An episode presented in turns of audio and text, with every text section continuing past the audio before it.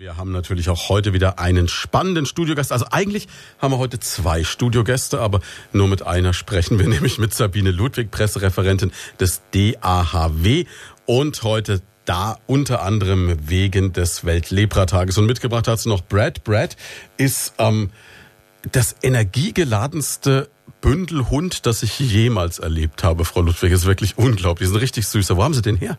Ja, den habe ich aus Mexiko. Ich habe ihn auf der Straße gefunden und äh, nach äh, den ganzen ärztlichen Untersuchungen habe ich ihn dann mitgebracht nach Deutschland. Also Brad ist ähm, Ihnen quasi wirklich zugelaufen irgendwo in den Straßen von Mexiko. Man kann sich das kaum vorstellen. Da gibt es ja ganz, ganz viele Straßenhunde. Wie kam es, dass ausgerechnet Brad derjenige war, der dann gewissermaßen den Lottogewinn in seinem Hundeleben hatte und mit hierher durfte? Ja, er ist stehen geblieben, hat mich angeguckt mit seinen äh, schwarzen Kulleraugen und ich habe ihn äh, gestreichelt, dann habe ich ihn hochgenommen und dann ist er mir immer nachgelaufen und ich musste mich innerhalb von wenigen Stunden entscheiden, nehme ich ihn oder nicht und ich habe mich für ihn entschieden, weil er sonst keine Chance gehabt hätte auf den Straßen Mexikos. Und so süß wie der ist, werden Sie die Entscheidung kaum bereuen, ne? Nein, er ist zwar anstrengend, er ist noch voll in der Pubertät, aber es geht eben gut voran mit Hundeschule und ja, und ich äh, hoffe das Beste und ich glaube, das wird mir auch gelingen mit ihm. Na, die Herzen der Redaktion hat er auf jeden Fall schon mal im Sturm erobert, ist echt ein richtig süßer. Schade, dass Sie den jetzt nicht sehen können im Radio. Vielleicht hören wir noch, vielleicht bellt er mal für uns. Gucken wir mal. Sie können ihn sehen auf Instagram unter Brad the Street Dog. Ach, der hat einen eigenen Instagram-Account. Hat einen eigenen Instagram-Account. Meine Güte, ein Hund, der mir was voraus hat. Das ist unglaublich. Also Brad, the Street Dog of Instagram. Da können Sie jetzt nebenbei ein bisschen gucken. Und wir haben es jetzt quasi schon angedeutet. Sie sind als Reisejournalistin quasi schon ich würde mal so sagen, wenn man Ihren Facebook-Account betrachtet, überall gewesen, oder? Kann man sagen? Fast überall. Grönland fehlt mir noch und ähm, Kasachstan, was mich eben auch sehr reizen würde. Aber ich habe schon ganz schön viel von der Welt gesehen. Zum einen, wie gesagt, arbeite ich ja für die Deutsche Lepra- und Tuberkulosehilfe und komme da auch äh, regelmäßig in die Projektgebiete. Andererseits bin ich noch Reisejournalistin und ja, und da kommt man schon ein bisschen in der Welt äh, umher. Grönland und Kasachstan. Welches Land wird zuerst bereist, wissen Sie noch nicht? Ich denke mal Kasachstan. Mich interessieren die, äh, ja, die Länder der, frühere, der, der früheren Sowjetunion sehr. Und ich war bis jetzt eben als Wahlbeobachterin in Tadschikistan, Aserbaidschan, aber alles andere kenne ich noch nicht. Dann wird's Zeit. Ne? Sie sehen, uns werden die Gesprächsthemen heute nicht ausgehen. Jetzt schließen wir noch mal die Klammer zurück zur deutschen Lepra- und Tuberkulosehilfe. Bei der arbeiten Sie halbtags als Pressereferentin, sind viel für die im ganzen ja, weltweit unterwegs, kann man sagen. Und wir haben heute den Weltlepra-Tag, den internationalen Gedenk- und Aktionstag für die Lepra. Ist jährlich im letzten Sonntag im Januar. Warum ausgerechnet da? Hat ein Franzose sich ausgedacht, glaube ich. Ja, also der Weltlepra-Tag wurde 1954 von Raul Follerow, der eben auch allgemein bekannt ist als Apostel der Leprakranken, eingeführt. Ziel war, er wollte auf die Not der Betroffenen aufmerksam machen, äh, denn damals zählte die Weltgesundheitsorganisation ca. 15 Millionen Leprakranke weltweit und eine Heilung damals war nicht möglich. Ganz im Gegensatz zu jetzt. Jetzt ist Lepra wirklich komplett heilbar, was man ja auch daran erkennt, dass es so eine Geschichte ist, dass jetzt viele vielleicht, die gerade im Radio sitzen, sagen, Weltlepra-Tag, okay, gibt es jetzt, aber ist das nicht etwas, was irgendwie der Vergangenheit angehört? Ich weiß also, ich bin jetzt, ich marschiere auch stramm auf die 50 zu. Ich kann mich erinnern, in meiner Jugend so in der Grundschule oder so hat man noch von Lepra gehört. Da gab es noch die Geschichten von Molokai, dieser Insel der Leprakranken etc. etc. Und dann irgendwann ist das so aus dem Fokus rausgegangen. Dann kam AIDS, dann kamen ganz viele andere Krankheiten, die äh, uns sehr beschäftigt haben. Und man hat so das Gefühl, dass Lepra so ein Gespenst der Vergangenheit ist. Aber es ist nicht wahr. Ne? Es gibt weltweit immer noch sehr, sehr viele Menschen, die an dieser Krankheit leiden. Ja, das ist richtig. Und eben genau Dagegen arbeiten wir eben auch ähm, unser, unser Hilfswerk, was eben in Würzburg äh, ist, ähm, ja im Jahr 2016, also neuere Zahlen gibt es leider noch nicht, ähm, sind mehr als 220.000 Menschen neu an Lepra erkrankt. Zwar weist die Statistik der Weltgesundheitsorganisation äh, etwas weniger aus, aber viele Länder liefern eben keine oder nur fehlerhafte Daten. Experten der Internationalen Vereinigung der Leprahilfsservice schätzen die realistischen Zahlen jedoch auf bis zu 250.000 Neuerkrankungen. Jetzt hat man ja so ein Bild vor Augen, wenn man über Leprakranke nachdenkt. Und das ist äh, dieses Bild von Menschen mit diesen verkrüppelten Händen, teilweise mit diesen Krallenhänden, dann äh, den Gliedmaßen fehlen, denen teilweise Nasen fehlen, die erblindet sind. Also ganz, ganz entsetzliche Behinderungen, die ähm, da auftreten. Und wenn ein Mensch geheilt wird, kann man natürlich diese Symptome, diese Behinderungen auch nicht mehr zurücknehmen. Das heißt, wie viele Menschen gibt es denn weltweit, die zwar den Erreger der Lepra nicht mehr in sich tragen, bei denen die Krankheit gestoppt ist, aber die noch mit den Folgen zu kämpfen haben? Ja, in der Tat. Also rund vier Millionen Menschen weltweit haben Behinderungen durch Lepra. Also Lepra kann man heutzutage vollständig heilen, aber das, was natürlich während der Krankheit passiert ist, nämlich das Absterben der Gliedmaßen und damit verbundene Amputationen, kann man nicht mehr rückgängig machen. Die Menschen sind also weltweit äh, dann haben also doch noch Behinderungen und müssen damit äh, leben. Jetzt haben Sie im Vorgespräch gesagt, Lepra ist eine Krankheit, die vor allem Menschen in prekären Lebensverhältnissen, also die sogenannten Ärmsten der Armen trifft. Richtig. Lepra tritt häufig in Entwicklungs-, aber auch in Schwellenländern auf, zum Beispiel Brasilien. Aber es ist doch, wie gesagt, eben eine Armutskrankheit. Das heißt, äh, Menschen, es betrifft Menschen, die eben kein gutes Immunsystem haben, die auf engen Raum zusammenleben und das ist eben doch äh, bei den sozial benachteiligten Menschen der Fall, die eben auch äh, in den uns bekannten Entwicklungsländern in Asien, Afrika und Lateinamerika leben. Ist es denn jetzt so, dass man sagen kann, es wird weniger? Ich habe jetzt irgendwo gelesen, es soll in den letzten Jahren sogar wieder einen Anstieg der Lepra-Infektion gegeben haben. Das heißt, es nimmt wieder zu, kann man das sagen? Ja, in der Tat. Es, gibt, es gab also innerhalb eines Jahres einen Anstieg von rund 7000 Neuerkrankungen, was allerdings nicht so stark ist. Also da kann man auch froh sein, dass es eben, wie gesagt, nur 7000 Fälle sind, aber es sind eben mal 7000 Fälle. Und, ähm, und die Zahlen bleiben eigentlich seit dem Jahr 2005 relativ konstant, wenn man mal von diesen 7000 absieht. Wenn man jetzt hier bei uns direkt vor die Haustür schaut, Deutschland, Europa, dann kennt man diese Geschichten von Aussätzigen eigentlich nur noch aus dem historischen Roman. Ganz brutal gesagt. Gibt es denn Lepra als Krankheit in Deutschland, in Europa überhaupt noch? Also in Deutschland äh, äh, gibt es eben auch ähm, Fälle von Lepra. Also das haben wir auch gehabt. Ähm, seit 2012 insgesamt äh, 13 Neuerkrankungen. Aber die Betroffenen, die haben eben ihren Ursprung jeweils in Ländern, in denen die Lepra noch existent ist.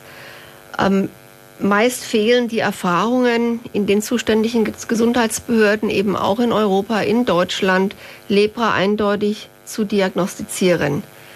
Damit besteht Ausbildungsbedarf für das jeweilige Gesundheitspersonal, das eben auch Patienten mit Migrationshintergrund betreut.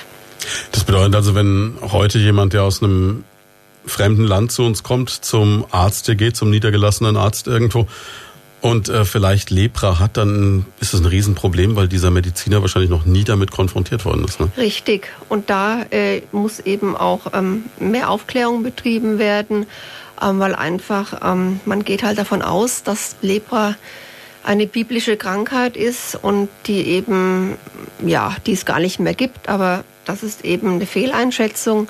Lepra lebt auch weiterhin. Das heißt, man kann sagen, dass im Grunde genommen eigentlich ähm, ja man in Würzburg noch relativ gute Chancen hat durch das Mission, das Tropenmedizinische Institut wahrscheinlich, weil da Fachleute sitzen, aber ansonsten sieht's finster aus wahrscheinlich. Ne? Ja, richtig. Äh, Würzburg ist also wirklich sehr bekannt für das, für das Tropeninstitut im Missionsärztlichen, in der Missionsärztlichen Klinik. Aber es gibt natürlich auch noch Tropeninstitute, sehr bekannte sind eben auch noch in Heidelberg und in Hamburg. Also von daher ähm, gibt es doch durchaus äh, Möglichkeiten, die Leute zu behandeln, wenn eben auch nicht gleich sofort. Ja, also oftmals äh, haben die Leute dann doch eine gewisse Odyssee hinter sich, bevor sie dann eben bei den richtigen in, in, beim richtigen Tropeninstitut landen, was wo dann eben auch festgestellt werden kann. Zum Beispiel, jetzt fällt mir auch noch gerade ein, Berlin. Berlin hat wohl auch ähm, ein gutes Tropeninstitut. Also es gibt auf jeden Fall in Deutschland Institute, die sich damit auskennen.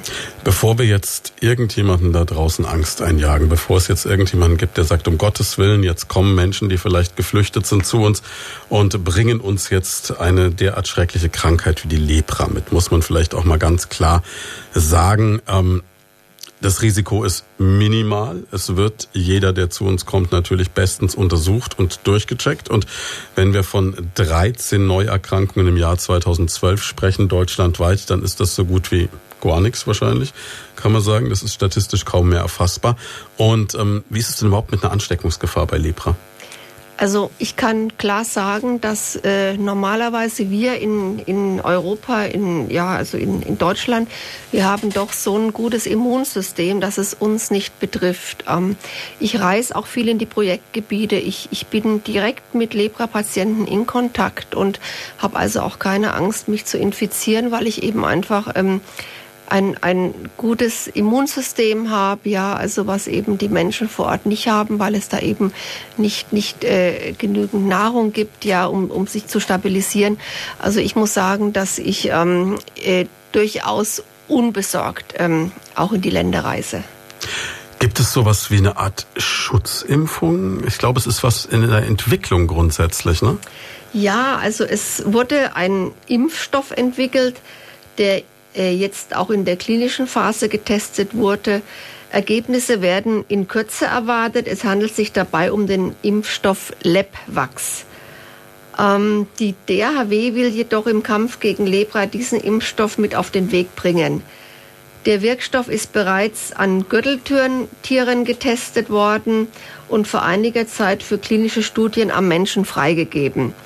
Warum Gürteltiere? Ja, Gürteltiere eignen sich für solche Tests, weil sie als eines von wenigen Tieren Träger des Lepra-Erregers sind.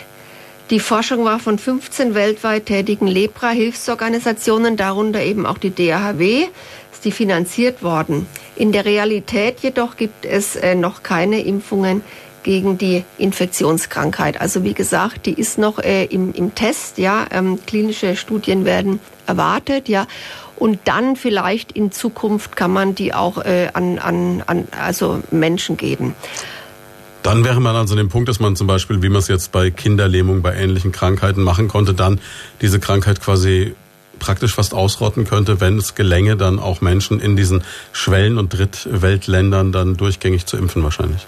Richtig, und das ist ja auch unsere Hoffnung, die Hoffnung der DHW, dass eben diese Krankheit auch ähm, in naher Zukunft vollständig eliminiert werden kann, weil es ist unsere Aufgabe, ähm, dafür zu kämpfen, dafür eben auch äh, forschen zu lassen, ja, weil nämlich Lepra, äh, ich, ich berichte mal kurz über, über die Krankheit, die hat also eine Inkubationszeit von bis zu 30 Jahren. Das heißt also, wenn Sie sich heute anstecken, ähm, äh, oder wenn sich Patienten in, in einem Land anstecken, kann die Krankheit, ähm, es kann bis zu 30 Jahre dauern, dass die eben ausbricht. Im Durchschnitt allerdings ist es, äh, liegt die Zeit geringer, nämlich bei rund vier Jahren. 90 Prozent aller Menschen weltweit sind genetisch immun gegen Lepra. Das habe ich ja eben auch erklärt, ja, dass es also Sie und mich, äh, äh, so wie es aussieht, nicht betreffen wird. Man kennt heute aber noch nicht genau die Übertragungswege und das ist eben auch das, das ähm, ja dieses Geheimnisvolle an der mhm. Krankheit. Ein Ansatz ist die Tröpfcheninfektion durch die Nasenschleimhaut. Also man geht äh, davon aus, wenn Menschen eben in, in engen Räumen zusammenleben, ja, dass dann über, über, über Niesen oder über eine, ein, eine Grippe, ähm, dass da äh, durch ja, diese, diese Infektion übertragen wird.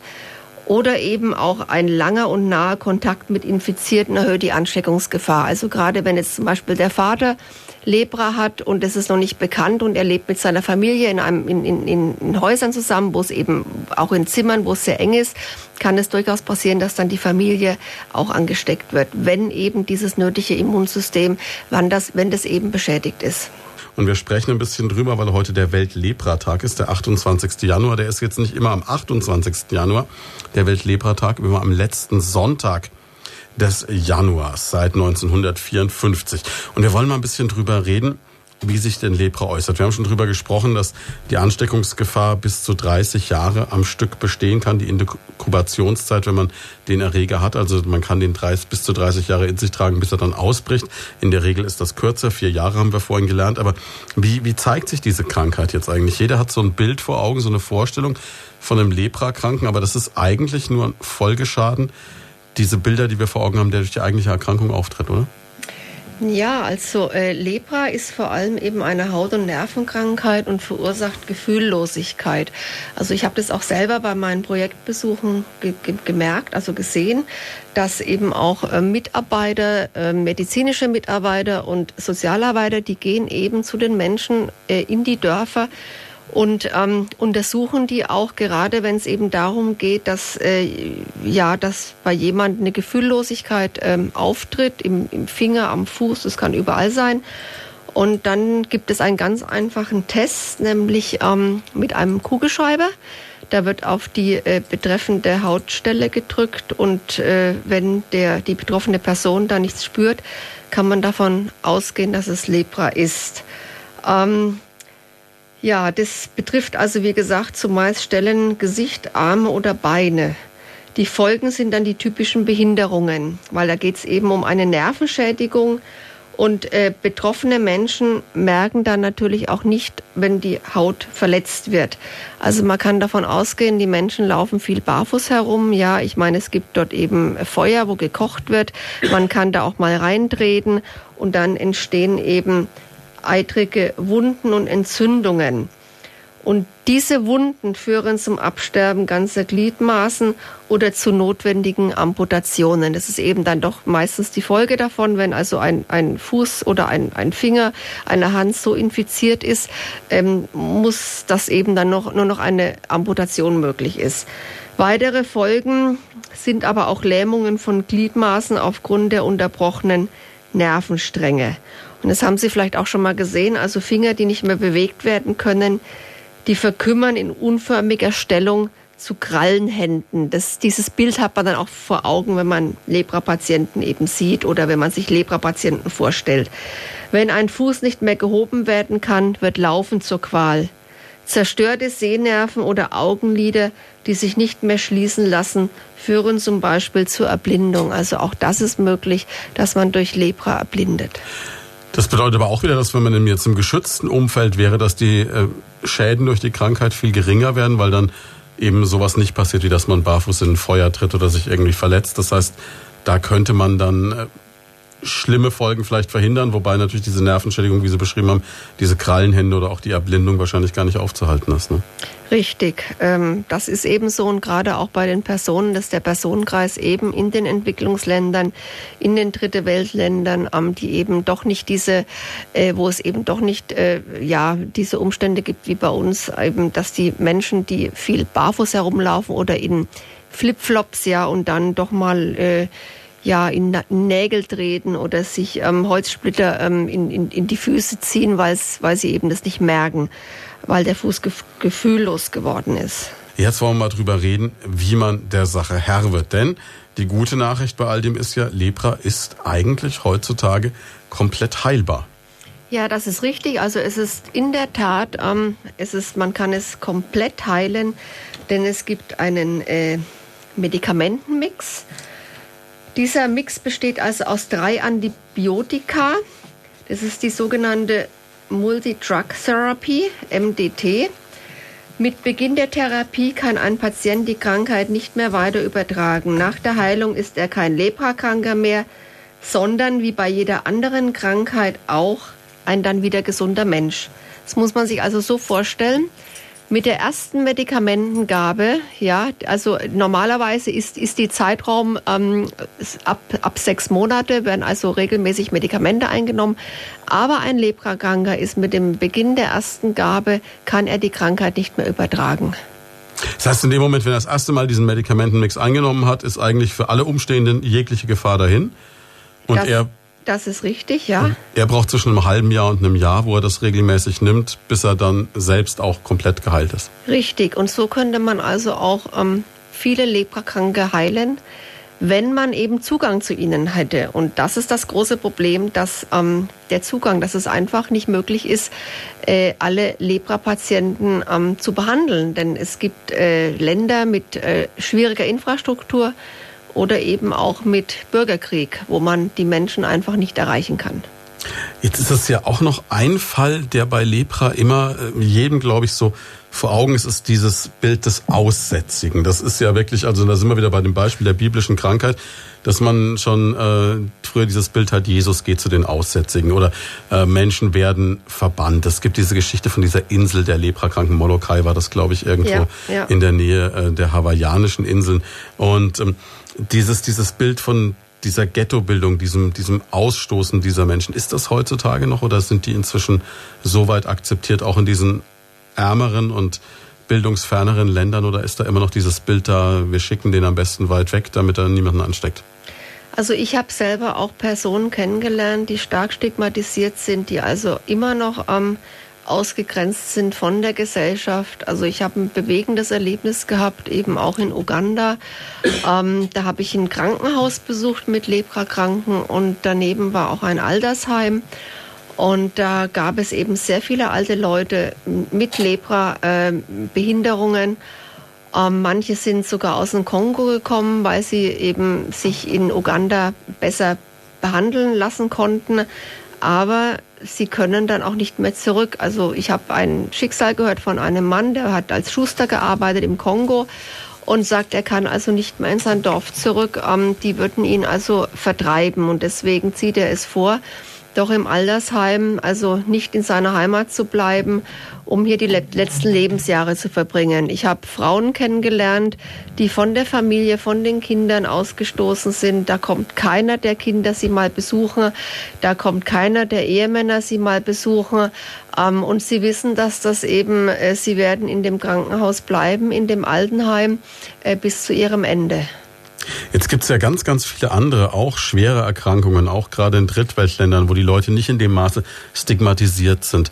Warum ist es gerade bei Lepra so, dass wir alle auch so einen Horror vor dieser Krankheit haben? Ja, es ist ja eben auch schon in der, in der Bibel bekannt und ähm, die Menschen denken eben, ähm, dass es vom Teufel geschickt oder das ist, der Mensch war nicht gut, das wurde äh, ja oder auch von, von Gott gegeben, weil es eben kein guter Mensch ist. Ähm, und daher kommt es eben, ja. Man fürchtet sich vor diesen Menschen auch. Man hat natürlich auch Angst, dass das bei einer Berührung, dass die Krankheit sofort übertragen wird. Also das alles, ähm, ja, das, das gehört noch äh, mit dazu, dass man eben ähm, die Menschen meidet, ja. Also ähm, zum Beispiel gibt es auch verschiedene ähm, äh, Filme, ja, die also auch die Vorurteile immer noch ähm, nähren, zum Beispiel äh, Papillon, das war eben auch mal ein, ein Film. Und dann kommt noch hinzu ähm, zu diesem Thema Stigmatisierung in vielen Ländern immer ist es also immer noch ein Thema, gerade wenn es darum geht, dass Menschen heiraten möchten, also auch frühere Lepra-Patienten, die eben dann auch keine Ehefrau oder keinen Ehemann finden ähm, die, die die öffentlichen Transportmittel nicht benutzen dürfen oder die eben überhaupt keine Möglichkeit haben, einen Beruf zu erlernen oder überhaupt eine Arbeit zu finden. Ich habe das auch selber erlebt. Ich war äh, 2016 in Pakistan und da war ich eben auch im, im Haus einer Familie wo der Sohn Lepra hatte. Und da wurde mir eben auf alle Fälle erzählt, dass bloß nichts nach außen dringen darf. Ja, also wir sind dann auch mit unserem Autos, wir mussten die Autos also auch ein bisschen versteckt parken, ja, dass also die Dorfbewohner dann nicht sehen, dass wir eben dieses Haus betreten, ja, weil ich habe hab da mit Ärzten zusammengearbeitet, die eben dann die, die ähm, Leprastellen kontrollieren und eben auch die Medikamenten geben. Also das ist wirklich, ähm, das ist wirklich so, dass es immer immer noch äh, eine sehr starke Diskriminierung gibt. Das ist natürlich wirklich unglaublich, ja, dass es da immer noch diese Ressentiments gibt. Ich muss jetzt gerade dran denken an diesen Film Papillon. Ich habe den vor einigen Jahren mal gesehen mit ähm, ganz beeindruckender Film eigentlich mit Dustin Hoffman und Steve McQueen geht eigentlich die Geschichte eines äh, Franzosen, der zu Unrecht verurteilt wird und dann in Französisch-Guayana auf dieser Teufelsinsel inhaftiert wird, von da flieht und dann ja, aber, und da kriegen die Leprakranken einen kleine positiven Touch dann auch wieder trotzdem in dem Film, wird ihm ja von diesen Leprakranken geholfen, aber trotzdem wird genau dargestellt, dass die eben auch völlig isoliert von der sonstigen Bevölkerung sind, sich niemand rantraut. Das scheint also wirklich so ein Bild zu sein, das wir alle noch so vor Augen haben. Verblüffend, dass dann aber gerade wieder von kirchlicher Seite auch schon seit vielen, vielen Jahrzehnten gegen diese Krankheit gekämpft wird. Diese Krankheit, von der Sie gesagt haben, viele Menschen glauben, sie kommt, wird vom Teufel geschickt. Und gerade die Kirche arbeitet dagegen. Und man kann eigentlich über den äh, Kampf gegen die Lepra an einem Tag wie heute gar nicht sprechen, ohne den Namen Ruth Pfau mal zu erwähnen. Eine ganz, ganz große Frau, die im vergangenen August gestorben ist und sie hat sich ja ganz besonders für Leprakranke eingesetzt. Ne? Das ist richtig. Also ich habe das große Glück gehabt, Ruth Pfau noch zu besuchen im, ähm, im März 2016. Das war also jetzt ein bisschen mehr äh, als ein Jahr vor ihrem Tod und durfte sie also eine Woche lang begleiten, ihrem Alltag und die Projektbesuche. Ja, und sie hat mir sehr viel erzählt äh, von den Anfängen. Sie hat also, ähm, in, sie ist ja aus, aus, wollte nach Indien weiter als, als Ordensfrau und, und äh, Ärztin ähm, und ist dann mehr oder weniger bei einem Zwischenaufenthalt in Karachi im, im Pakistan hängen geblieben, weil sich die, die Visa-Gabe äh, verzögert hat. Und äh, da ist sie zum ersten Mal dann eben auch mit Lepra in Berührung gekommen. Und dann hat sie eben auch festgestellt, nein, sie möchte also nicht mehr weg von hier. Hier ist ihr Platz und hier möchte sie helfen. Und dann hat sie in äh, Karachi auch ähm, ja, angefangen, ähm, sich ähm, Leprakranke zu heilen. Und letztendlich ähm, ist sie damit, man kann sagen, ja schon so eine Art Nationalheilige geworden. Die hat also letztes Jahr auch ein Staatsbegräbnis bekommen. Äh, jetzt ist auch sogar die Heiligsprechung von äh, Dr. Ruth Pfau im Gespräch. Es gibt also ähm, eine eigene Münze, äh, die, die nach, äh, die, wo Ruth Pfau abgebildet ist in Pakistan. Es gibt eine Postkarte, äh, eine, eine Briefmarke ähm, und jetzt wurde auch das größte Krankenhaus in Karachi wurde nach ihr benannt, ja. Sie selber hat eben auch im Malk, also das ist das Mary Adelaide Leprosy Hospital gearbeitet. Ähm, dort hat sie auch gewohnt. Es war also auch, da hat sie ihre, ihre Leute auch ausgebildet und das war so der Dreh- und Angelpunkt ihres, ihres Lebens. Aber sie hat mir auch erzählt, dass sie früher in den 80er Jahren auch in Afghanistan war und hat dort mit den Gesundheitsarbeitern zusammengearbeitet und ist in die Berge, ist durch die, durch die Hochebenen im Hazarashat, äh, Hindukusch und hat dort Lepra-Patienten aufgesucht und sie dann behandelt. Also eigentlich ein unfassbares Leben auch, das diese Frau geführt hat, gegen alle Widerstände, auch zu Zeiten, wo es ja noch nicht so einfach war zu sagen, Mensch, ich reise jetzt einfach mal nach Pakistan oder auch äh, in andere Drittweltländer und engagiere mich da. Das glaubt, dass man gerade auch als Frau ja auf Widerstände auch gestoßen ist wahrscheinlich. Ja, aber Ruth V. habe ich als eine sehr starke Frau erlebt, ja, die sich eben, die auch ihren, ihren Willen durchgesetzt hat, ja, und, ähm, und ich denke mal, ähm, so, so eine, eine Frau braucht man dann eben auch, um, um in diesen Ländern überhaupt arbeiten zu können. Also sie hat es auch ganz bewusst gemacht und gesagt, hier gehöre ich her, hier ist mein Platz weil ich, äh, äh, weil ich den Menschen helfen will, ja. Ähm, und heute gibt es ja auch die, die Ruth V Stiftung, ja, wo ihr Lebenswerk eben äh, weiterlebt, ja, und das Projekt, was sie da in, die Projekte, die sie in Pakistan eben auch hat, dieses äh, Mary Adelaide Leprosy Center, ähm, das wird auch weitergeführt von ihrem Nachfolger, dem Herrn Lobo. Der ist, arbeitet auch schon sehr lange mit ihr zusammen und den hat sie sich auch als ihren Nachfolger ausgewählt und ähm, ja, die Projekte in Pakistan werden nach wie vor auch äh, durch die äh, DAHW, Deutsche Lepra- und Tuberkulosehilfe, unterstützt. Und sie muss, glaube ich, wirklich fast bis zu ihrem Tod auch die ganze Zeit sich engagiert und gearbeitet haben, ne? Ja, stimmt. Also ich bin, wie gesagt, ich war äh, bei ihr. Sie war schon Mitte 80, ja ähm, war auch nicht mehr die, die stärkste. Also sie hat auch schon, ähm, war auch schon ein bisschen beeinflusst durch, durch Krankheit, durchs Laufen. Sie konnte nicht mehr so gut laufen. Aber sie hatte sich nicht nehmen lassen, regelmäßig nach ihren Patienten zu sehen. Und ähm, ich war auch dabei, ich habe das erlebt und ähm, ich war wahnsinnig ähm, beeindruckt, wie die Patienten auf sie ähm, ja, auf sie zugegangen sind, wie sie sie umarmt haben. Ähm, sie hat eben auch Tuberkulose-Patienten gehabt. Sie hat auch Tuberkulose-Patienten umarmt, ohne Mundschutz, ohne alles. Also sie war wirklich eine Frau, die für die Kranken da war. Frau Ludwig, Sie haben selber diese Erfahrung gemacht. Sie waren im Südsudan und äh, haben dort dann versucht, auch Leprakranke aufzusuchen und haben dann aber auch gemerkt, dass man da ganz schnell an seine Grenzen stößt, gerade wenn dann auf einmal wieder gewalttätige Konflikte ausbrechen. Ja, also ich war 2013 dort, ein paar Monate vor Ausbruch dieses blutigen Bürgerkrieges, der immer noch anhält. Und ich war im Süden des Landes unterwegs mit ähm, Sozialarbeitern Ähm, wir haben Lepra-Patienten aufgesucht in entlegenen Weilern und Dörfern. Das heißt also, wir sind ähm, äh, wir mussten zwei bis drei Stunden durch den Busch laufen mit den Medikamentenkoffern dabei um eben die Lepra-Patienten zu, äh, zu erreichen in den Dörfern, damit die Wunden gereinigt werden, damit die Wunden verbunden werden und damit eben auch die, die, die Medikamente übergeben werden konnten. Ja, also was jetzt, was natürlich jetzt passiert ist, nachdem der Krieg ausgebrochen ist, wie ich schon gesagt habe, ist ein blutiger Bürgerkrieg. Ähm, ja, diese Menschen, also die Gesundheitsarbeiter, unsere Sozialarbeiter, mit denen eben auch die DRHW äh, zusammenarbeitet, die haben keine Möglichkeit mehr, diese Patienten aufzusuchen, weil es gibt keine Infrastruktur mehr. Ähm, die Straßen sind zerstört ähm, und es äh, sind auch überall Rebellen, was es einfach zu gefährlich macht, eben dann äh, in, in entlegene Dörfer ähm, zu marschieren.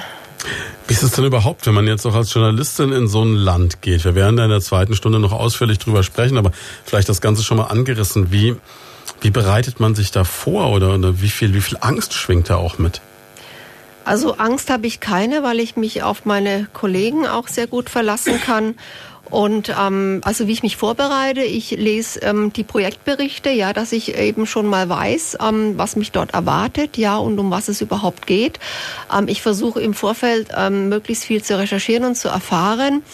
Und wenn ich dann vor Ort bin, ähm, das, mein Besuch wird angekündigt und dann arbeiten natürlich meine Kollegen vor Ort auch ein eben sehr interessantes Programm für mich aus, um mir möglichst viel zu zeigen, um mir möglichst viele Patienten ähm, vorzustellen.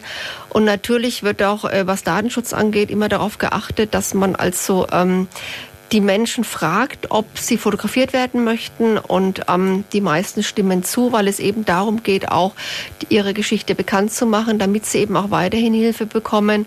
Also ich habe äh, immer, ich, ich kann sehr gut zusammenarbeiten, sowohl mit unseren ähm, Gesundheits-, Sozialarbeitern und Ärzten vor Ort, wie auch mit den Patienten. Und das ist das Schöne an, an meinem Beruf, eben auch an, an, an der Sache, dass es eben doch, äh, dass man sich dann auch irgendwie belohnt vorkommt, gerade wenn man eben äh, diese, diese Erschwernisse hat, also diese Wanderungen macht, ja, diese, die bis zur, mancher bis zur totalen Erschöpfung gehen. Also man muss da eben auch auf Baumstämmen Flüsse überqueren, ja, weil wie gesagt, es gibt keine Infrastruktur dort. Ähm, man ist wirklich zu Fuß unterwegs, ja, in der, in, in der tropischen Hitze. Es ist sehr feucht dort und dann ähm, zu sehen, wie, wie die Menschen sich freuen, wenn man endlich in ihren Dörfern ankommt. Also das ist jedes Mal äh, total rührend für mich und da sage ich mir dann auch immer, das hat sich wirklich gelohnt.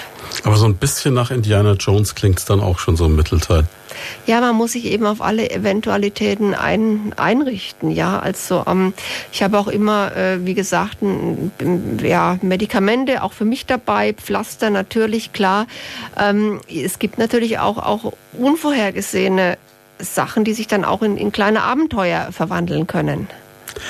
Darüber werden wir auf jeden Fall in der zweiten Stunde noch sprechen. Jetzt machen wir vielleicht noch mal ganz kurz die Kurve zum DAHW.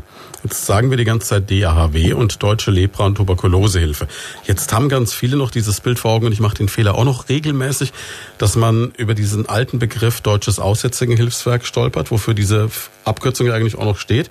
Aber das Ganze hat sich umbenannt. Was gibt's denn über die Organisation überhaupt zu sagen? Das ist wirklich ein Verein, der sich jetzt gegründet hat, um zu sagen, wir helfen allen Menschen, die von diesen Krankheiten betroffen sind. Ja, also früher hieß es das Deutsche Aussätzigenhilfswerk, ja, dies seit ungefähr ähm, seit äh, äh, 2004 gibt es das nicht mehr. Das gibt ist umgewandelt worden in Deutsche Lepra- und Tuberkulosehilfe. Aber natürlich äh, viele bezeichnen es immer noch als Deutsches Aussätzigenhilfswerk. Ja, also die DAHW wurde 1957 äh, gegründet in Würzburg äh, von Herr und Frau Kober und äh, hat letztes Jahr im Jahr 2017 konnte sie auf 60 ähm, erfolgreiche Jahre zurückblicken. Ja, wir sind also jetzt im 61. 61. Jahr und ähm, ein weiteres Mandat ist hinzugekommen ähm, Anfang der 2000er Jahre. Das ist die Tuberkulose und wo was wir jetzt noch machen, ist, sind äh, äh Tropical Neglected Diseases, das heißt so viel wie vernachlässigte Tropenkrankheiten.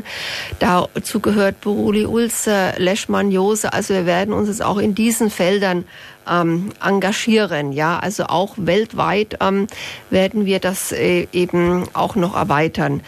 Dazu ist die DHW äh, jetzt auch Vollmitglied im Bündnis Entwicklung hilft. Das heißt also auch humanitäre Hilfe. Ja, also wir beschäftigen uns jetzt auch oder wir wenn also wir engagieren uns jetzt auch mit humanitärer Hilfe, gerade eben auch in unseren Partnerländern ähm, in Afrika, in ähm, Asien und Lateinamerika.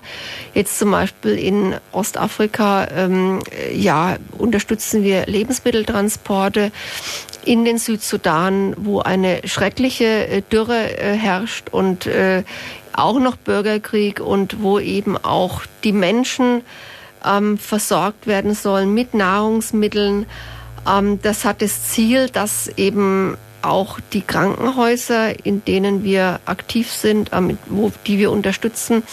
Wir wollen verhindern, dass das medizinische Personal aufgrund von Hunger weggeht und auch die Patienten. Und deswegen haben wir also auch jetzt schon den zweiten Lebensmitteltransport dorthin geschickt. Im Moment ist es so, dass der zweite Lebensmitteltransport seit einer Woche auf einer ähm, ja, kaputten Brücke äh, im Kongo ähm, feststeckt, ja, und ähm, ja, der Fahrer ist, äh, der bleibt bei seinem, bei dem Wagen trotz Hunger und so, weil es einfach eine sehr unsichere Gegend ist und er Angst hat, dass eben er von Rebellen und ähm, ja und Dieben, dass der Konvoi geplündert wird. Ja, also wir sehen der ganzen Sache jetzt natürlich mit Spannung entgegen, mit Spannung und hoffen, dass wie gesagt ähm, die Fahrt ein gutes Ende findet.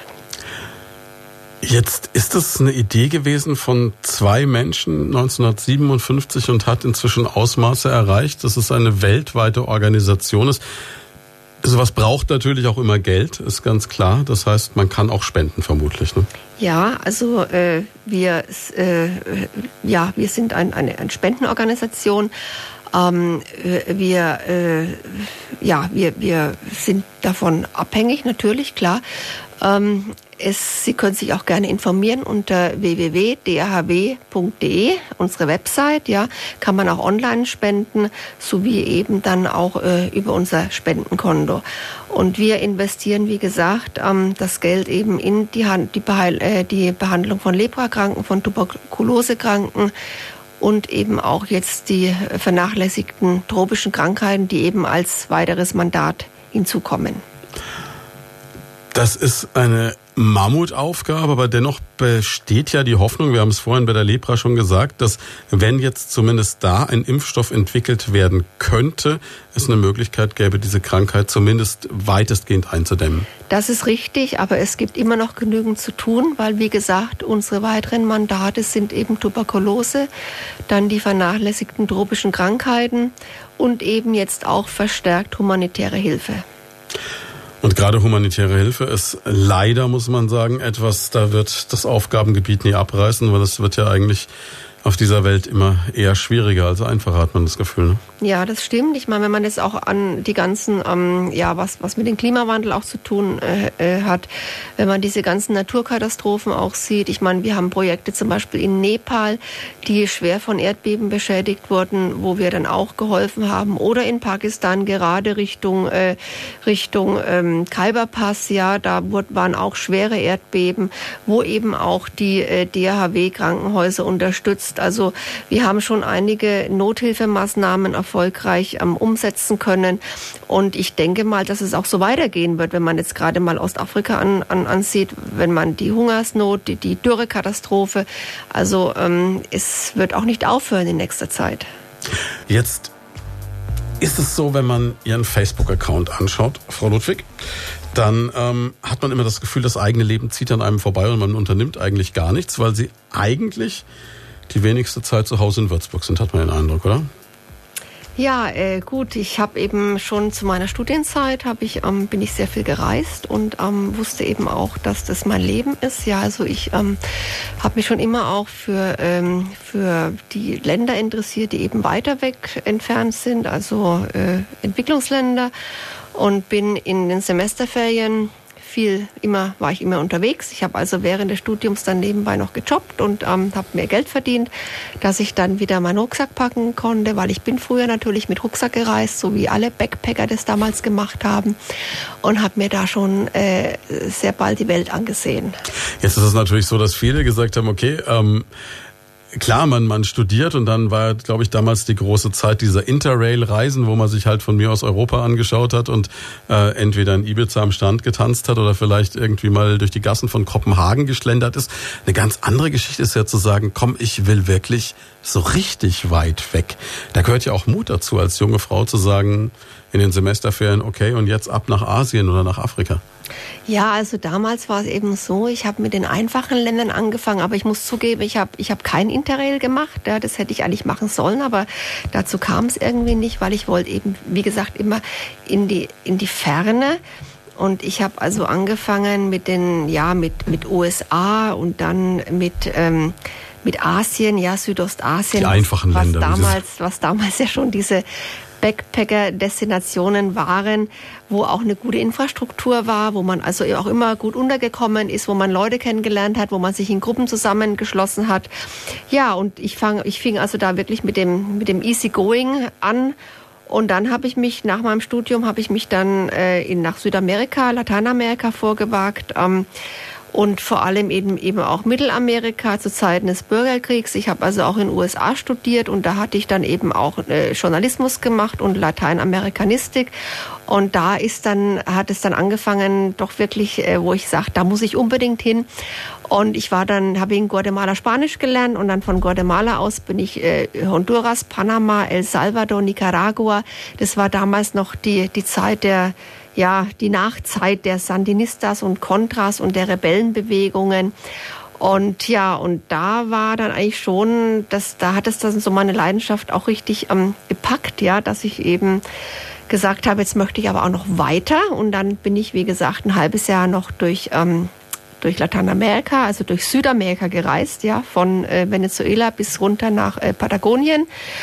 Ähm, ja, und da habe ich dann auch mein erstes Buch geschrieben. Und zwar habe ich die Möglichkeit gehabt, ich habe mit einem Verleger zusammengearbeitet, ähm, die deutsche äh, Einwanderung in Brasilien habe ich da äh, untersucht, recherchiert und ähm, da ist dann in den Mitte der 90er Jahre ist ein Buch entstanden. Jetzt hätte man das doch alles nicht gedacht, wenn man sich ganz äh, brav an der Würzburger Uni für BWL einschreibt. Das ist doch eigentlich eher so Barberjacke, ne, Burlington-Socken zur damaligen Zeit noch und äh, hinarbeiten auf irgendeinen so Job irgendwo zwischen Steuerkanzlei, Anwalt oder Betriebsprüfer oder Banker. Ja, in der Tat, das haben die meisten meiner Kommilitonen auch gemacht, aber ich, für mich war es eben doch keine Option. Ich habe BWL studiert aus dem Grund, weil ich einfach international arbeiten wollte, ja, und das war auch nicht, also das war auch wirklich gut, dass ich das gemacht habe, aber das ganz große Ding, was ich dann eben äh, äh die Möglichkeit ich bekommen habe, war ein Stipendium in den USA. Ich habe an der State University of New York konnte ich meinen Master machen in International Economics, also in, in äh, internationaler Wirtschaft und eben auch Wirtschaft in Entwicklungsländern. Und da habe ich dann mit der UN in Honduras zusammengearbeitet und da kam dann so die Leidenschaft, ja, für mich ist dann wirklich also äh, die, die Arbeit mit, äh, zusammen mit Entwicklungsländern ja, das, das möchte ich machen. Und ich habe von Anfang an auch immer geschrieben, also schon von Kind auf Tagebuch geführt. Und für mich war natürlich Schreiben auch immer ganz essentiell, ganz wichtig. Und ähm, ich wollte dann auch wirklich Journalistin werden, vielleicht Wirtschaftsjournalistin oder Reisejournalistin. So klar war das mir damals noch nicht. Ich habe aber erstmal meine Studien gemacht und dann eben ein Volontariat in Hongkong an der Deutschen Außenhandelskammer. Wie kommt man denn daran? Und ja, das war Zufall. Da ist gerade jemand ausgefallen und eine Freundin von mir, die war in Hongkong und hat dort schon gearbeitet, hat gemeint, ey, du möchtest doch nach Hongkong, weil ich hatte auch vorgehabt, ich wollte gern nach Hongkong, da eine Zeit lang leben. Und dann hat sie zu mir gesagt, ähm, Mensch, bewerb dich da ganz schnell und wir, die suchen ein, ein, äh, eine Volontärin für Wirtschaftsjournalismus und das habe ich gemacht. Das hat dann geklappt und so habe ich meinen Job in Hongkong bekommen. Das war noch zur Zeit, äh, als Hongkong britische Kronkolonie war. Das dann. war 1996. Ähm, ich habe also auch noch die, die, die Zeit erlebt, wo Hongkong ja wirklich richtig Hongkong war, ja, und äh, mit, mit allen Facetten. Es war eine ganz, ganz spannende Zeit. Und äh, ich habe dann auch äh, während dieser Zeit durfte ich auch die Übergabe an, an China erleben und auch darüber berichten. Das ist natürlich wahrscheinlich mit die spannendste Zeit, die man in Hongkong überhaupt leben konnte. Jetzt weiß ich von Hongkong nur, dass es äh, aber schon relativ anspruchsvoll ist, dort zu leben, weil, glaube ich, es gibt keinen anderen Ort auf der Welt, wo Wohnraum so teuer ist. Ne? Das ist richtig. Ähm, und ich mit meinem Volontärsgehalt, es war natürlich äh, unmöglich, da eben mitzumachen. Deswegen ähm, habe ich mich auch auf einer, einer vorgelagerten Insel einquartiert und bin jeden Tag eine Stunde mit der Fähre nach äh, Central, Hongkong Central gefahren. Also bin ich da geschippert. Ähm, ja, und äh, um, um dann eben meiner Arbeit nachzugehen. Aber wie gesagt, ich konnte mir das Leben in der, auf der Hauptinsel, also in Hongkong Central oder Wan Chai oder auch Kowloon nicht leisten und habe dann eben auf der vorgelagerten Insel Lantau gewohnt. Wenn Sie das jetzt alles so schildern, klingt das alles so spielerisch, so als könnte man das eben mal machen. Ne? Man fängt halt einfach mal mit BWL in Würzburg an und dann zack nach New York und dann nach Hongkong. Man muss jetzt natürlich zugegebenermaßen vermutlich relativ gute Abschlüsse machen und man muss auch vor allem Sprachen beherrschen. Ne? Ja, also ich war jetzt nie ein besonders äh, äh, gute, gute Studentin. Also es hat auch viel mit Glück zu tun gehabt, dass ich diese Möglichkeiten bekommen habe. Ähm, ich habe eben immer versucht, ein großes Net Netzwerk zu haben, ja, also viele Leute kennenzulernen. Ähm, und das hat mir natürlich geholfen, auch das ganze Soziale, dass ich eben letztendlich dann doch meine, meine Träume und, und Wünsche erfüllen konnte, ja, sprachbegabt, ja, das, das bin ich ein bisschen. Also ich spreche ähm, neben Englisch noch Französisch, Spanisch und Italienisch. Ähm, und äh, das ist für mich eben auch einfach äh, aus dem Grund, weil ich mit, mit Menschen, wenn ich die in, in den Ländern treffe, würde ich, unterhalte ich mich am liebsten eben auch in, in, in ihrer Sprache, ja, sofern es eben eine dieser Sprachen ist, die ich spreche, weil man da eben das Leben dann nochmal ganz anders mitbekommt. Jetzt hätte in Lateinamerika oder in Südamerika eigentlich bloß noch Portugiesisch gefehlt wahrscheinlich, ne? Ja, aber dadurch, dass ich Italienisch spreche und Französisch, überschneidet äh, sich da vieles. Ist, konnte ich da gut, äh, konnte ich auch in Brasilien mich, mich gut unterhalten. Wenn man jetzt nochmal so zurückgeht zu den jungen Jahren, wenn ich mir das jetzt äh, so vorstelle, diese Beschreibungen. Ich kenne jetzt halt aus der Zeit noch viele Leute, die in so einem Nicaragua-Arbeitskreis waren und so. Das war dann aber auch alles so ein bisschen alternativ, fast auch so ein bisschen Hippie-Lifestyle. Man hat ja heute das Gefühl, es gehört so zum guten Ton, nach der Schule so ein Jahr lang Traveler zu sein. Damals war das ja noch so eine ganz eigene Gemeinschaft auch, oder? Ja, das stimmt. Also ich habe da auch viele Leute davon kennengelernt, eben aus diesen ja, aus, aus diesen Gruppen, ja, also die ähm, besonders eben auch was Kuba angeht, ja, Solidaritätsgruppe von Kuba. Ich war mittlerweile äh, vier, fünf Mal auf Kuba, habe darüber auch ein Buch geschrieben und war natürlich dann auch in diesen, in diesen Kreisen mit drin. Ja, also ich habe da natürlich auch viel Diskussionen besucht, äh, habe da auch mitdiskutiert und so. Und spannend war es eben, selber vor Ort zu sein und, und, und das Ganze ähm, ähm, mitzumachen. Und ich meine, klar, ich war natürlich früher als Jugendliche auch ein Che Guevara-Fan und äh, für mich war das der, das der größte Traum, dann nach Kuba zu reisen, an die Wirkungsstätten von Che Guevara Guevara und eben auch Fidel Castro. Und ich war in der, in der äh, Sierra Maestra genauso wie, habe mir das Mausoleum angeguckt von, von Che und ähm, habe also alle historischen Städte abgeklappert, die man auf Kuba überhaupt besuchen kann. Wie geht's denn dann mit der Entwicklung, die Kuba jetzt gerade macht, mit dieser Öffnung? Ja, also ich meine, für die Menschen ist es mit Sicherheit äh, besser. Ich, ich kenne Kubaner, also ich hatte auch äh, neulich hatte ich Besuch von einer Kubanerin, die hat eine Woche bei mir verbracht. Ähm, die wollen natürlich auch gerne äh, am, am Rest der Welt teilhaben, ja. Mm, ich meine, ich will jetzt da nicht egoistisch sein, aber ähm, ich, ich kenne eben auch andere karibische äh, Inseln und ähm, es ist natürlich alles dann, ja, es, es wird dann alles so gleich, ja. Also ich meine, die orientieren sich eben doch sehr an Amerika und ähm, es gibt eben überall Fastfood-Ketten, ja. Und das Besondere an Kuba ist eben, dass es noch nicht so ist, ja. Also deswegen, ich möchte auch in naher Zukunft noch mal hin, bevor eben dann das Ganze dann oder bevor Kuba eben dann auch so wird wie ähm, wie, wie andere Inselstaaten. Das ist aber, glaube ich, so ein Schicksal, das ja ganz viele ähm, Länder des ehemaligen Kommunismus oder des ehemaligen Ostblocks auch durchmachen. Also ich kenne es jetzt persönlich aus Ungarn, wo man auch sagte, vor 20, 25 Jahren war das noch ein Land, das einen ganz eigenen Charme hatte, aber die Menschen wollten natürlich den Anschluss an den Westen. Den haben sie jetzt auch bekommen, aber das heißt halt auch, dass die klassischen Orte jetzt immer mehr verdrängt werden von Filialisten aus dem Westen oder von diesen Fastfood-Buden, wie sie es beschreiben, von der politischen Entwicklung in dem Land speziell jetzt mal ganz abgesehen. Also das ist natürlich immer so eine, so eine Grundsatzentscheidung. Man selber mag vielleicht diesen Charme, den diese Länder haben. Andererseits für die Bevölkerung dort ist es schwierig. Ne?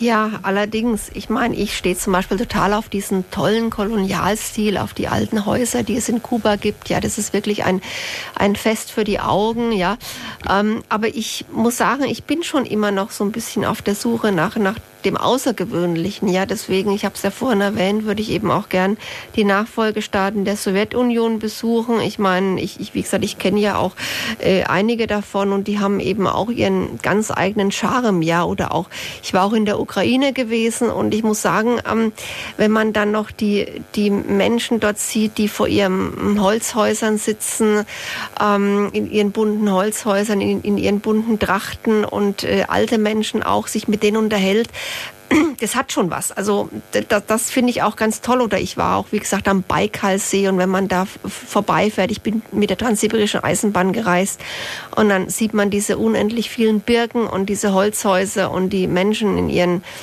ja in ihren in ihren äh, bunten ähm, Sachen, in ihren Röcken, in ihren Kleidern, ja ähm, mit Kopftüchern, äh, das hat noch ein bisschen Charme, ne? besonders auch die alten Menschen, die dann eben auf den Feldern noch arbeiten. Ne? Aber sicher, ich weiß eben auch, dass die Lebensbedingungen sehr, sehr schwierig sind unter diesen Umständen, dass es eben dann doch die, die Romantik, die man dann immer noch so, so spürt, ja, oder, oder, die ein, oder die Sehnsucht nach dieser, weiß nicht, wie ich sagen kann, nach dieser vergangenen Zeit. Das mit der transsibirischen Eisenbahn kann ich gut nachvollziehen. Ich habe vor kurzem mir eine halbe Nacht um die Ohren geschlagen, weil der Deutschlandfunk ein dreistündiges Feature gebracht hat über eine Reise komplett mit der transsibirischen Eisenbahn. Ich war völlig fasziniert davon, auch äh, wenn dieser Reporter eigentlich eine halbe Stunde, glaube ich, nur über Birke, keine Birke, Birke, wieder keine Birke, was also dieses Vorurteil ist von dieser Reise über weite Strecken äh, geschildert hat. Das muss ein unglaubliches Erlebnis sein, oder? Also für mich war es eine der schönsten Reisen überhaupt. Ähm das war 1997. Ähm, ich bin von Peking bis Moskau gefahren und mit der Transsibirischen Eisenbahn erste Klasse für, also für, für ein paar hundert Dollar. Also das war nicht der Rede wert.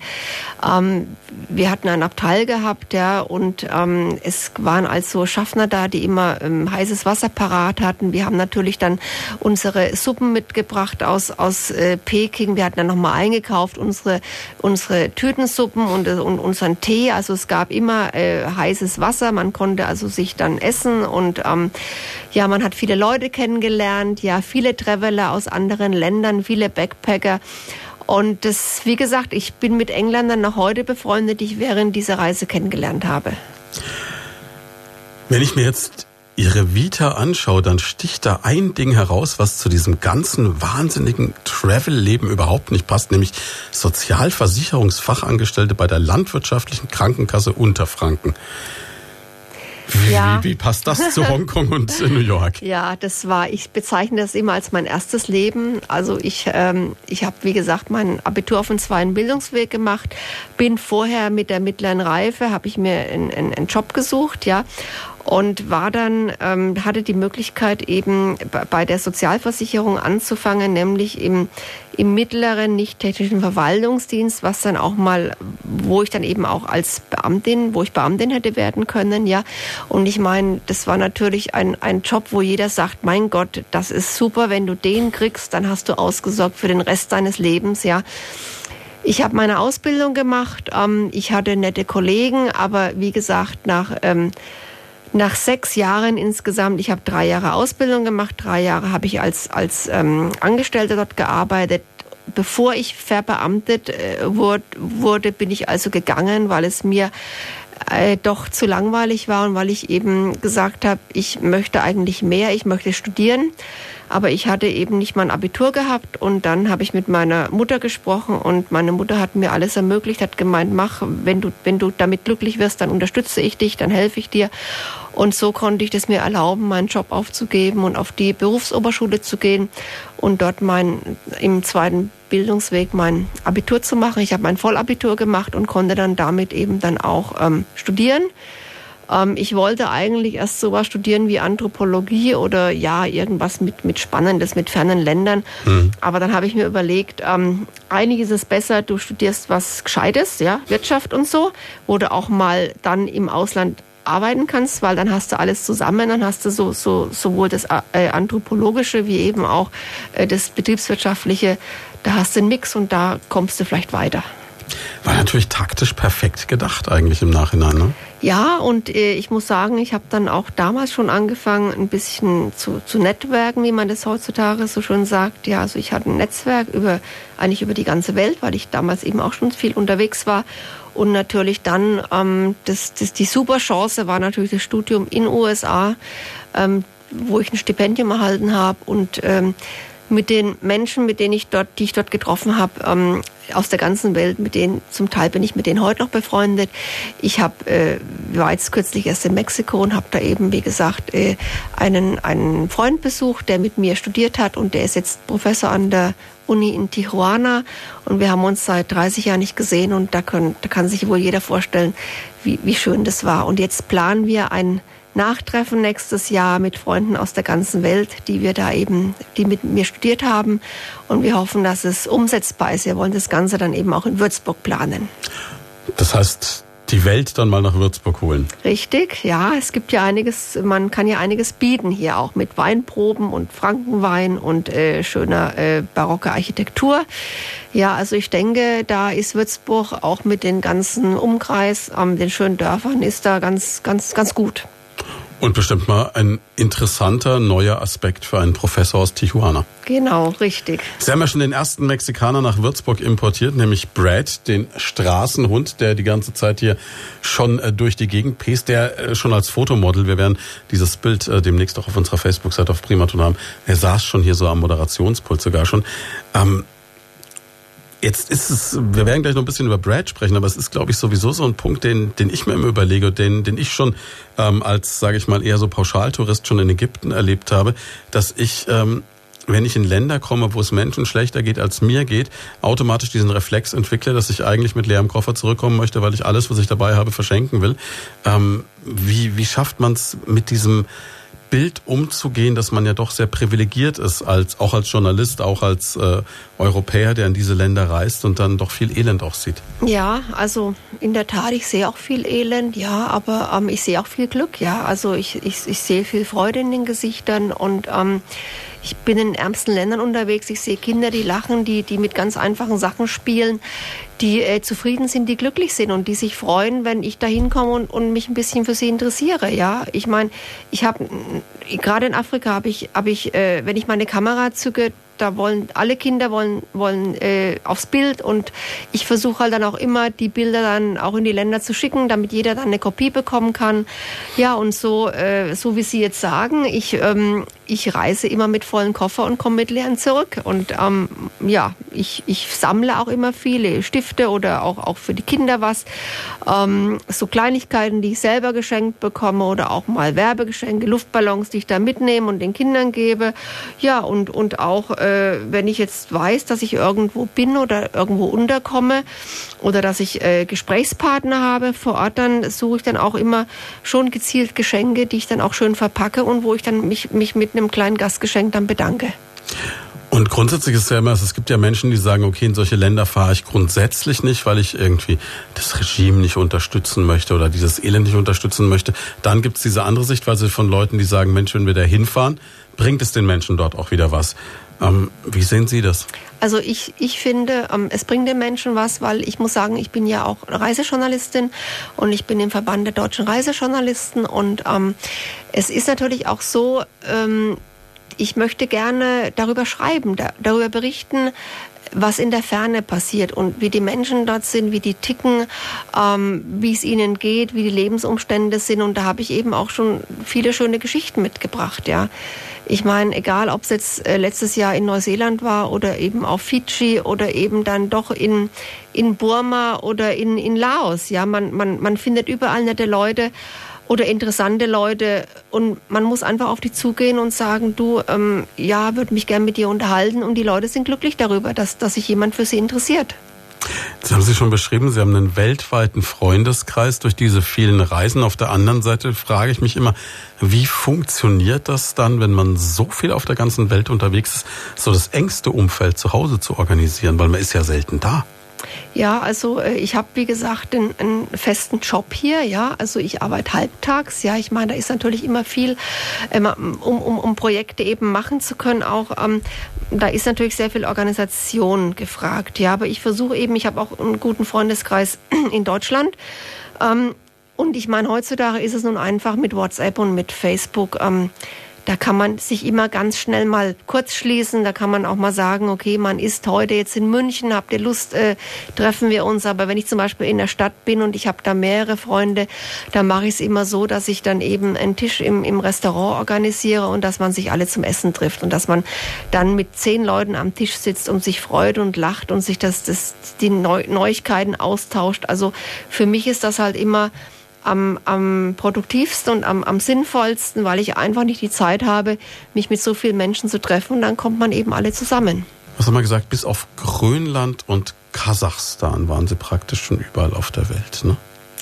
Ja, das kann man schon sagen. es gibt immer noch ein paar Länder, die ich gern bereisen möchte. Zum Beispiel das Land des Glücks, ja, wie ich gehört habe, Bhutan. Das muss auch sehr interessant sein. Da ist schwierig reinzukommen, habe ich gehört. Da ist sehr ne? schwer reinzukommen, genau. Aber ich hoffe, dass das noch irgendwann mal, dass es in, in Zukunft, dass ich die Möglichkeit habe, auch dorthin zu kommen. Muss faszinierend sein mit irgendwelchen Klöstern, die an irgendwelchen Felswänden hängen und so. Ne? Richtig, genau wie auch Tibet, wo ich auch noch nicht war. Ich war zwar äh, in, also recht nah dran an Tibet, nämlich in, in China, in dieser Gegend auch, aber äh, das, das möchte ich auch noch gern mal mir gerne mal angucken. Also ein paar weiße Flecken gibt es noch ja, auf der Landkarte. Ja, auf alle Fälle. Haben Sie so eine Weltkarte zum Freiradieren zu Hause, wo die Länder schon markiert sind? Oder? Ich habe eine Weltkarte in, in meinem Studio hängen und da habe ich alle, alle Länder habe ich mit, mit roten Stecknadeln markiert, wo ich war bestimmt eine beeindruckend anzuschauende Welt. Ja, doch. Also ich meine für mich jetzt nicht, aber wenn Freunde zu Besuch kommen, die sagen immer, ja, also da, das ist ja toll, da möchte ich auch mal hin und so und wo du überall warst. Aber wie gesagt, das, das ist eben meinem, meinem Job auch geschuldet, ja, dass ich so viele Länder kennenlerne und so viele Regionen, ja auch in, in entlegene Regionen kommen kann. Ja, das ist natürlich dann immer das besonders Spannende an meiner Arbeit. Ja, ich habe zum Beispiel in der Vita auch gelesen, Alaska war auch dabei. Jetzt haben wir so viel über warme und tropische Länder gesprochen. Was verschlägt einen dann nach Alaska? Alaska ist toll. Ich, ich bin gerne in USA und sehr gerne in Kanada und dann hat natürlich irgendwie noch Alaska gefehlt. Ja gut, Alaska, klar, gehört zu USA, aber es ist doch ein bisschen exotisches Reiseziel. Und äh, ja, im Sommer vor ein paar Jahren dann mit Auto dann quer durch Alaska. Und das war natürlich toll. Vor allem diese Weite, diese Landschaft, ja. Dann natürlich auch die, die Bären, Grizzlies und Braunbären, die ich beim Lachsfischen sehen konnte. Und natürlich auch die Menschen, ja. Also die Menschen sind ja schon was Besonderes. Ich meine, man, man kommt überall ins Gespräch und äh, ja, ich finde es einfach sehr easy zu, reichen, zu reisen. Auch mit, mit Unterkunft ist es kein Problem. Man fährt irgendwo, muss sich keine Gedanken machen, wo man übernachtet, weil dann doch irgendwie Motels immer an, an den Straßen sind. Also es ist eines dieser sogenannten äh, einfachen Reiseziele. Jetzt machen Sie ja so beide Arten des äh, Reisejournalismus. Also Sie machen zum einen Berichterstattungen über die, die schönen Orte auf der Welt, tolle Hotels, super Kreuzfahrtschiffe etc. oder solche Sachen. Und auf der anderen Seite dann diese Geschichten, ähm, ja, so die Ecken, in denen Kriegszustände sind, in denen die Menschen am Rande des Existenzminimums leben, wo Menschen unter Lepra leiden. Wo hängt das Herz jetzt mehr dran? Oder kann man diese beiden Dinge überhaupt gar nicht vergleichen? Ja, doch, ich vergleiche es schon. Also mein Herz hängt eindeutig eben an den Letzteren. Also ich bin halt doch, also ich, ich reise gerne in Entwicklungsländer und eben auch, äh, um dort Menschen vor Ort kennenzulernen, um eben auch über sie zu berichten. Ähm, gerade über ihr Schicksal, über ihre, ja, über ihr Leben eben, ja, weil es eben doch so anders ist. Ich meine, äh, Reisejournalismus, die Hotels oder, oder auch schöne, äh, ich fahre jetzt zum Beispiel in die Karibik zum Segeln, ja, das ist eine Reportagereise. Ich meine, das ist natürlich schön mal zwischendurch, aber doch dann eher mehr so, so, so Luxus, ja. Aber mein Ding ist eigentlich, dass ich mich wahnsinnig gerne in Entwicklungsländern aufhalte, um eben vor Ort über, ja, über, über die Menschen zu berichten, weil die ganz, ganz herzlich sind, ja. Und was ich noch mache, ich arbeite auch mit der Bundeswehr zusammen. So einmal im Jahr mache ich, äh, ja, besuche ich die Bundeswehr an einem, in einem Land, wo sie stationiert sind. Und da war es also auch schon ähm, da war ich im Libanon gewesen, in Afghanistan, ähm, ja, und letztes Jahr im Irak, ähm, was ich dann natürlich auch immer sehr spannend finde, weil ich da eben auch mit Sachen konfrontiert werde, die man so eben so nicht mitbekommt. Und man kann da auch ganz viele Zusammenhänge dann auch erkennen und man versteht dann auch viel besser, was in der Welt überhaupt passiert, was außenpolitisch vorgeht, ja, und das ist eben auch das, das, was mich sehr interessiert.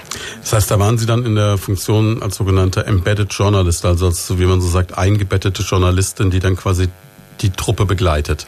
Ja, genau. Also ähm, ich arbeite dort mit Presseoffizieren zusammen. Ich bekomme ein Programm ausgearbeitet, ähm, fliege dann dort ein und dann meistens vier, fünf Tage, die auch wirklich prall gefüllt sind, ja, mit, äh, mit ähm, Projekten. Also zum Beispiel, ich kann dann auch erleben, wie zum Beispiel die Ausbildung der Peschmerga funktioniert oder die Ausbildung der libanesischen äh, Marine. Ähm, ja, das sind natürlich äh, spannende Sachen und ich habe mich da auch qualifiziert. Ich habe ähm, einen, einen, Kurs mitgemacht, äh, äh, um eben als Krisenberichterstatterin zu arbeiten. Das war äh, vor, vor, vor eineinhalb Jahren, eine Woche in, in Hammelburg ähm, an der Ausbildungsstätte in Bonnland ähm, vom, vom Militär eben, vom, von der Bundeswehr.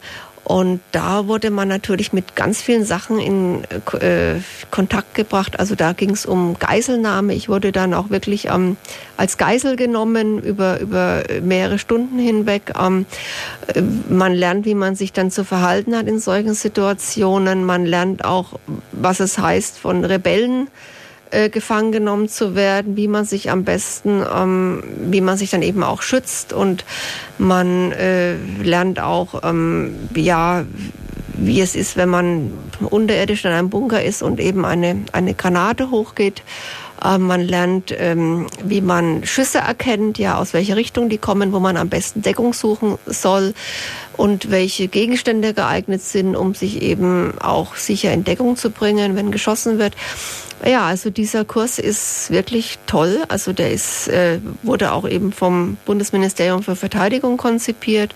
Und ich bin froh, dass ich das äh, mitgemacht habe, weil, wie gesagt, der war sehr intensiv, aber ähm, ich fühle mich damit auch ganz gut ähm, ausgerüstet. Jetzt kenne ich Bonnland von der Berichterstattung. Ich glaube, dass viele Leute Bonnland auch hier in der Region kennen, weil es da immer wieder einen Tag der offenen Tür gibt. Diese Kurse geistern so als Legende auch immer durch.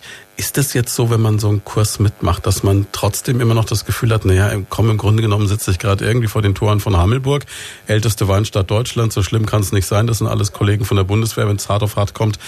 Also ist, ist so dieses, ist das Gefühl realistisch in so einem Kurs? Das meinte ich damit.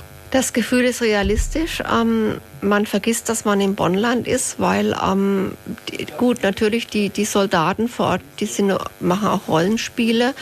Und ähm, dieses ganze Konzept äh, wurde angelehnt an, an einer ähnlichen Situation, die in Albanien, in, in, in Kosovo stattgefunden hat. Das waren solche Szenarien, die also durchaus denkbar sind, die auch realistisch sind. Und ich erinnere mich an die härteste äh, Übung. Das war, das war gemeinsam mit der Bundespolizei. Die hatten die gleiche Übung nämlich gehabt. Ich, vier Stunden wurde man praktisch mit, äh, äh mit abgedeckten Augen, ja, ähm, wurde man in Geiselhaft genommen. Ja, man wurde überfallen, dann ähm, praktisch äh, ja Augen verbunden, Geiselhaft genommen. Man wurde immer wieder verlegt in Busse. Es wurden Kollegen dann aus den Bussen rausgeholt, die wurden erschossen auch und man musste von, man musste sich also auch wirklich ähm, ja, dann ja, wie soll ich sagen, man musste sich dann einen Kommandeur unterordnen. Ähm, man, man wurde mit der Waffe bedroht, ja, die Waffe wurde an die Schläfe gehalten ähm, und das eben alles bei, ja, wenn die Augen verbunden sind. Also das hat wirklich schon, ähm, das war schon sehr, sehr krass, würde ich sagen. Und aber wie gesagt, es, es war, ich habe da sehr viel gelernt und Genau nach vier Stunden war Schluss, weil nämlich ansonsten, ähm, wenn es länger gewesen wäre, hätte, wären also möglicherweise psychologisch Folgeschäden aufgetaucht. Aber da ist eben unter vier Stunden bis vier Stunden, das ist im Rahmen. Und wie wir dann praktisch ähm, damit fertig waren, ja, also wenn die, wie die Übung vorbei, dann hieß es eben so, und jetzt ähm, kann man die Brille, also die, diese Brille abnehmen, da wo man die Augen verbunden hatte mit. Ähm, und dann waren auch ähm, Sanitäter und Psychologen waren dann auch da für, für Menschen, die vielleicht dann auch Gesprächsbedarf hatten. Ja, also ja, und ich habe dann eben gesehen, nachdem ich meine Augenbinde abgenommen habe, dass, dass dann eben, wie gesagt, die Bundespolizei die, die gleichen Übungen durchläuft. Ja, also wir haben dann auch realistisch in, in Bonnland in einem, in einem Haus übernachtet, in einem angeblichen, also in einem ja, Hotel, jetzt mal in Anführungszeichen, wo wir Journalisten untergebracht waren und hatten dann eben nachts auch wirklich Gefechtssituationen gehabt. Wir haben Bombeneinschläge gehört. Also das ist wirklich so, dass man äh, sich durchaus vorstellen kann, man ist äh, vor Ort unterwegs. Erkennt man da dann auch so seine persönlichen Grenzen, wo man sagt, bis hierhin und nicht weiter? Ja, genau. Also ähm, das, das habe ich auch sehr, sehr gut äh, bei mir feststellen können. Ja, also und ich habe natürlich auch daraus gelernt, dass ich, also ich, ich gehe also keine unkalkulierbaren Risiken ein. Das habe ich auch nie gemacht, sondern wie gesagt eben nur die kalkulierbaren. Also wenn ich jetzt sage, ich muss dienstlich jetzt irgendwie nach Afghanistan und, und, und, und arbeite da mit, mit, mit lokalen Kollegen zusammen, ähm, die mich durchaus eben auch äh, beschützen können oder mit Fahrern oder Dolmetscher, die dann sagen, nein, wir können jetzt nicht in dieses Dorf fahren, weil die Strecke jetzt abgesperrt ist von den Taliban, dann sage ich auch nicht, dass ich da unbedingt hin möchte, sondern dann, nehme ich auch diesen Rat an. Es gibt ja so Paradebeispiele von diesen wirklich ausgewiesenen Kriegsreportern. Ne? Also bekannt ja als Frau Antonia Rados, die ja auch noch aktiv ist. Wenn man so Leute sieht, die dann wirklich immer in dem Moment, wenn es irgendwo knallt, genau da hingehen und dann genau auch da ins Zentrum gehen, können Sie sich sowas vorstellen?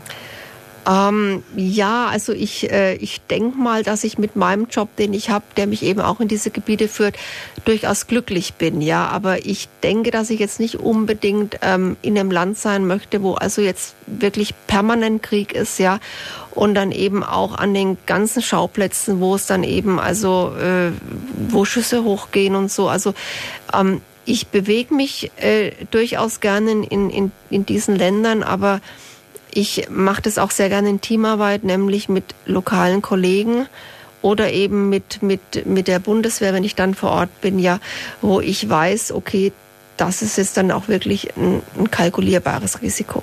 Gab es schon mal eine Situation auf all den Reisen, wo man das Gefühl hatte, okay, jetzt bin ich an einem Punkt, wo das Risiko vielleicht nicht mehr so kalkulierbar ist?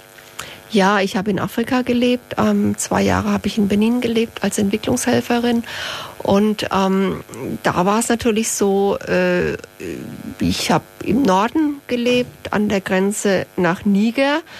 Und ähm, da wurde schon öfters verlangt, dass man in, im Konvoi fährt, weil man durch eine Strecke durchgefahren ist, dann von der Hauptstadt kommen, die gerne von Rebellen und Dieben heimgesucht ist. Und mit so einem Wissen, zwei Jahre in so einem Land leben, verdrängt man das irgendwann oder? Ähm, da muss ich sagen, es war Benin, also Westafrika, und es war damals ich war Anfang 2000 war ich dort. Das war damals eigentlich noch eines der sichersten Länder in Westafrika. Ähm, ich war vor drei Jahren noch mal dort, äh, habe Benin noch mal besucht, habe Freunde von dort eben auch wieder getroffen Und das ist jetzt natürlich ähm, ganz anders, die Situation. Ne? Es ist auch äh, was an der Grenze zu Nigeria. Da ist die Boko Haram im Norden eben aktiv. Ja, ähm, Es sind viele Flüchtlinge jetzt gekommen den Ort, wo ich gewohnt habe, im Norden von Benin. Die Situation ist jetzt beängstigender und bedrohlicher, als ich das damals erlebt habe. Ich habe ganz Westafrika, habe ich bereist mit, mit einem eigenen Auto. Also hier Mali und ähm, ähm, auch die die ganz tolle Dogon-Städte dort, wo die, wo die Dogon leben, die Menschen, die in, in den Höhlen leben, in den, die sich da in, in Felsen diese Wohnungen gebaut haben. Da kann man jetzt zum Beispiel nicht mehr hin, weil jetzt eben ähm, ja die Fundamentalisten vor Ort sind, ja. Und das ist ja auch wiederum eines der äh, Projektgebiete der, der Bundeswehr, ja. Und, und äh, so wie es aussieht, was ich gehört habe, ist es im Moment der doch äh, äh, der anstrengendste Auslandseinsatz oder der gefährlichste Auslandseinsatz soll sogar gefährlicher sein als Afghanistan.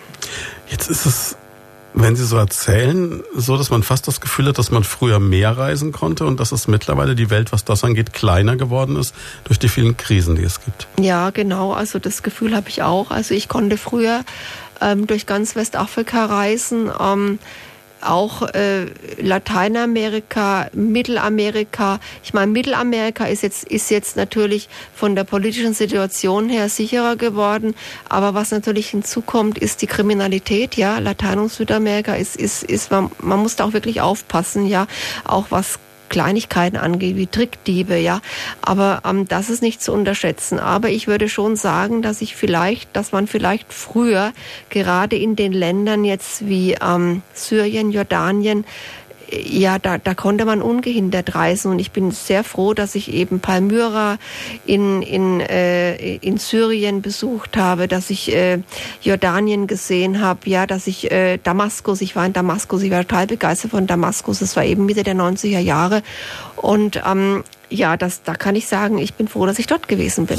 Ich hatte vor einiger Zeit einen jungen Syrer hier in der Sendung, der äh, aus dem Land geflohen ist und der Archäologie dort studiert hat und wenn der berichtet hat, äh, wie das ausgesehen haben muss vor den ganzen Kriegszerstörungen, dann hat er leuchtende Augen gehabt, aber genauso halt auch Tränen in den Augen, wenn er beschrieben hat, wie es jetzt dort aussieht. Ja, das kann ich mir gut vorstellen. Also Syrien war das perfekte Reiseland. Man ist von Leuten eingeladen worden in die Häuser zum, zum Kaffee. Man hat Äpfel bekommen.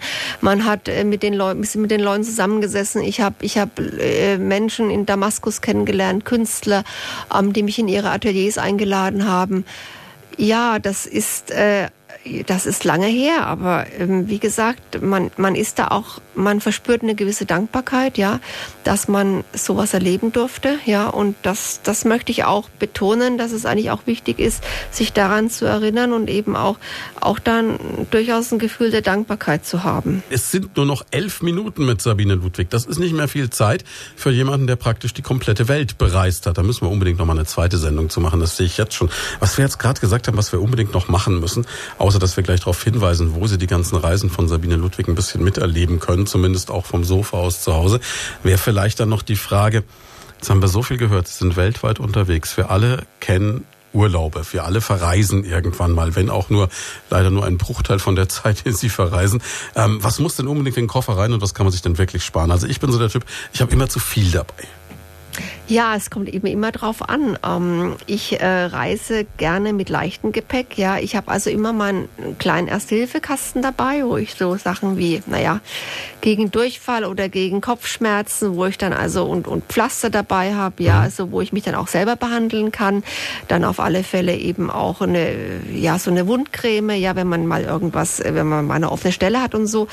Ja, und dann natürlich ähm, ich verzichte auf High Heels, ja. Ich habe also immer nur bequeme Schuhe dabei, meistens Sneakers, Turnschuhe oder Sandalen. Äh, natürlich Badeschuhe, klar. Und was bei mir immer drin ist als begeisterter Schwimmer, ist äh, Bikini und Badeanzug, ja. Ähm, ja, und dann natürlich äh, lockere Kleidung, meistens Baumwollkleidung, ähm, T-Shirts und immer eben ein, ein, ein Sweater, ja, mit Kapuze, wo ich dann eben auch mal, wenn ich am Meer unterwegs bin und es ist, ist windet, dass ich einfach, einfach mal mein, meinen Kopf schützen kann. Und was ganz wichtig ist, ist immer ein Tuch, ja. Ein schönes, kuscheliges, großes kurzes Tuch, was man sich um den Hals äh, legen kann oder wo man sich auch mal einwickeln kann, weil ich bin eben auch viel in Bussen unterwegs und es gibt nichts Schlimmeres als eine Aircondition, die im Bus, die dann sehr kalt ist. So habe ich immer mein Tuch dabei, was, mir, was ich, wo ich mich einwickeln kann und auch immer äh, ein, ein, ein, ein, ja, ein Fleece-Shirt, ja, wo ich dann mich, wo ich anziehen kann, ähm, wenn es mal ein bisschen kühler wird. Also das heißt, äh, die High Heels und das kleine Schwarze bleiben zu Hause, weil sie auch dann eher so diesen Surfer-Lifestyle dann noch pflegen. Ja, richtig, Surfer-Lifestyle, da wären wir beim Thema. Ich surfe auch, ich gehe gern segeln ähm, und ich mache sehr gern Wassersport, also auch ähm, Tauchen. Ähm, und ich bin, wie gesagt, ich habe ja auch einen Blog, können Sie also sehen unter SL vor, also vor ist dann wie die 4 und dann Lifestyle, äh, WordPress.com. Äh, äh, da können Sie meine Reiseerlebnisse auch ähm, nachlesen, ja. Ich meine, und ich wäre dann manchmal auch selber abgebildet oder lass mich abbilden, um das Ganze authentische wirken zu lassen. Da ist natürlich auch immer ganz gut, wenn man mal ein bisschen was Schickes dabei hat. Ja, muss ja nicht unbedingt High Heels sein, aber irgendwas, was dann, äh, was dann irgendwie eine witzige Klamotten sind oder ähm, können, können auch ganz einfach sein, aber dass man sich da eben auch mal fotografieren lassen kann, ja. Wir werden auf jeden Fall die Blogadresse, wenn das jetzt zu schnell ging zum Mitschreiben, was ich fast vermute, nochmal auf unsere Facebook-Seite stellen, wenn wir dann äh, noch den Nachbericht machen von dieser Sendung. Und den äh, Link zum Podcast gibt's natürlich auch noch. Und es wird ein Bild geben von Brad, dem mexikanischen Straßenhund. Der ist Ihnen letztes Jahr zugelaufen, ne? Der ist mir, ich habe ihn jetzt genau drei Monate. Okay, aber es, es ist, sie beide wirken so vertraut miteinander, dass man das Gefühl hat, sie konnten noch nie ohne einander. Ja, es ist harte Erziehung, ja, weil er hat, er ist sehr selbstbewusst und er muss immer das letzte Wort haben und ich muss dem eben ganz auch ganz schön viel entgegensetzen. Wir machen Hundeschule jetzt jede Woche und ähm, die Übungen müssen konsequent durchgehalten werden, auch wenn es mir sehr schwer fällt, weil er hat doch ein, ein sehr äh, äh, nettes Aussehen mit seinen äh, langen Haaren. Also es ist ein Schnauzermischling, ja, der mir dazu gelaufen ist und der eben auch genau weiß, was er will. Neulich hatte ich mir nämlich auch meinen äh, mexikanischen Reiseführer, also mein Marco Polo über, über Mexiko, hat er aus dem Buchregal rausgeholt in einer unbeobachteten Minute und hat ihn zerfetzt. Und wie er dazu gekommen ist, also da wundere ich mich jetzt auch. Das ist auch ulkig, dass er von allen Büchern ausgerechnet den Mexiko-Reiseführer zerlegt ja, hat. Ja, ja, also der war wirklich äh, mit anderen Büchern und er hat dieses äh, Teil rausgeholt und hat die Titelseite abgerissen und hat angefangen, die, die Seiten rauszureißen. Offensichtlich fehlt ihm Mexiko nicht so sehr. Nein, ich glaube, er fühlt sich hier ganz wohl. Auch wenn der Klimaunterschied natürlich ein eklatanter ist. Ne? Aber er hat lange Haare. Ähm, ich glaube, das hat ihm gar nichts ausgemacht. Ich habe ihn noch, noch auch noch männlichen gekauft in Mexiko, gerade für den langen Flug. Aber na, das, hat, das hat man nicht gebraucht. Er ist ein ziemlich äh, robustes kleines Kerlchen. Jetzt wissen wir schon, Brett würde nicht mehr nach Mexiko reisen, aber wenn Sie jetzt Länder empfehlen sollten, es ist natürlich schwierig bei jemandem, der nahezu alles gesehen hat. Ne? Gibt es so, so Ecken, wo Sie sagen, das muss man mal gemacht haben? Das ist auch für Otto Normalverbraucher ein Reiseziel, das muss man gesehen haben. Ja, da fangen wir gleich bei Mexiko an. Was mir sehr gut gefallen hat, Baja California und dort so Toto Santos, wo auch die Legende entstanden ist vom Hotel California. Es gibt da auch wirklich diese, dieser, dieser Song, ja. Ähm, dieses Hotel, was, was eben ja nach dem, nach dem Song benannt wurde, ja.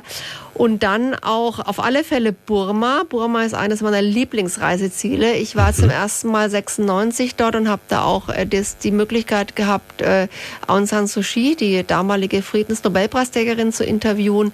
Ja, da gibt's tolle Strände und überhaupt mag ich Südostasien sehr gerne als Reiseziel, weil ich bin natürlich auch so, so ein bisschen so ein Wellness-Freak. Ja, ich meine, ich lasse mich auch mal, ich, ich bade gerne, ich schwimme gerne, ich lasse mich gern ähm, massieren massieren, behandeln und äh, ja, also das finde ich ganz toll. Das Essen schmeckt mir auch sehr äh, in Asien. Ja, und dann natürlich gibt's noch äh, tolle, äh, ja, tolle Sachen gibt's in Kuba zu erleben, habe ich ja vorhin schon gesagt, auf Kuba. Und ähm, ja, das sind so meine Tipps. Und was Deutsch, was Europa angeht, würde ich sagen, auf alle Fälle meine Lieblingsstädte sind immer noch Rom und Barcelona. Und meine Lieblingsinsel ist Sardinien. Da war ich schon gefühlte, nein, wirkliche 30 Mal. Und Sardinien ist ja auch so ein, so ein Land, das so ein bisschen unterm Radar läuft, glaube ich. Ne?